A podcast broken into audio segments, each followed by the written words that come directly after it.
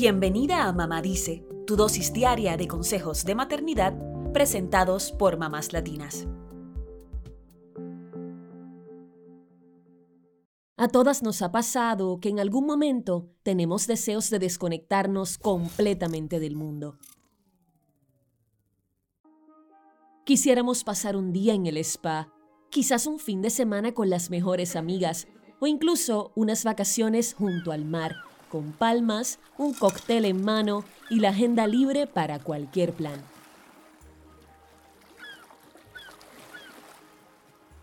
Pero seamos realistas, no siempre podemos cumplir nuestros deseos sin gastar miles de dólares, sin tener la preocupación de encontrar a alguien que cuide a los niños, o sin arreglar el itinerario de todo el mundo en casa antes de poder salir. Por eso, hoy queremos hablar de algunas formas realistas en las que las mamás podemos relajar nuestro cuerpo y mente sin tener que gastar mucho dinero y sin planificar con semanas de antelación. Estos momentos dedicados a nosotras son sumamente necesarios para recargar energías en situaciones de estrés y así poder seguir en nuestro rol de mamá con un mejor ánimo. Número 1 pide un tiempo de descanso o un time out. Quizás eres una de esas madres que les pedía a sus pequeños que tomaran un tiempo de descanso en una silla o en una esquina cuando se portaban mal. En este caso, puedes ser tú la que aproveche un tiempo de descanso cuando sientes que pierdes la paciencia y estás a punto de explotar. Así sean cinco minutos, enciérrate en tu cuarto y cierra la puerta con seguro. A veces hacer esto te puede ayudar a recomponerte y analizar una situación con más calma antes de explotar con tus hijos. Número 2. Tómate un tiempo para meditar cada día. Si nunca lo has hecho y no sabes dónde empezar, utiliza una aplicación móvil de meditación. Ya sean 5 minutos o 20, usar una aplicación de meditación como Calm puede ayudarte a sentirte renovada cuando comienzas el día, cuando estás a punto de acostarte o simplemente cuando necesitas un momento de claridad. También hay videos de meditaciones en YouTube que pueden ser de ayuda. Número 3. Saca algún momento del día para hacer ejercicios.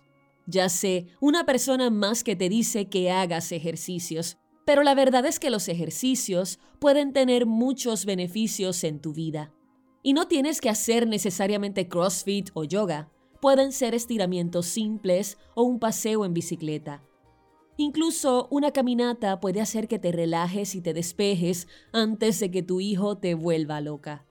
Nunca subestimes el poder de mover tu cuerpo. Número 4. Repítete a ti misma que estás empezando de nuevo. Aunque parezca tonto, no sabes el poder que pueden tener las palabras en tu mente.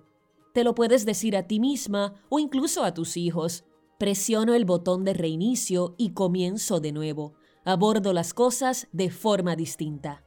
Esta es una forma de darte el permiso de reconocer que las cosas no están funcionando como las estábamos haciendo. Así que un nuevo comienzo podría ser la solución. Número 5. Lee algún libro, escucha un audiolibro o disfruta de un podcast. Esta es otra buena forma de desconectarte del resto del día y tener un pequeño escape que te ayude a relajarte y a tener pensamientos agradables. Las redes sociales pueden ser estresantes y las noticias pueden ser peores. Así que los libros, los audiolibros o los podcasts pueden ser una mejor opción, sobre todo si son divertidos y tocan temas que te interesan. Y no tengas miedo de usar audífonos, aunque tus niños estén cerca, para que disfrutes de este pequeño escape. Número 6. Conecta con alguna de tus amistades. Puede ser una llamada, una videollamada o un mensaje de texto. Lo importante es que te comuniques con alguien con quien puedas ser tú misma, alguien con quien puedas desahogarte y sentirte escuchada. Y si puedes, encuéntrate con ese amigo o amiga para tomar un café o cenar. Esto te ayudará a recargarte de energías. Número 7. Considera acudir a terapia. Si te sientes realmente abrumada, tensa o como si hubieras perdido la concentración o el impulso, quizás es momento de hacer una cita con un terapeuta o con un psicólogo, sea por teléfono, virtual o en persona. Solo tú puedes saber si esta es la alternativa que necesitas para ser una mejor persona y una mejor mamá. Esto no solo te beneficia a ti, también puede ser positivo para toda la familia. Como dicen en los aviones, en una emergencia, póngase primero su máscara de oxígeno antes de ayudar a los demás o no podrás ayudar a nadie. Es decir, para ser la mujer y la mamá que quieres ser y poder ayudar a tu familia, primero debes ayudarte tú. La maternidad puede ser difícil y no eres la única que siente que a veces no puede con todo. Es posible encontrar momentos de escape que te ayuden a sobrellevar tus responsabilidades.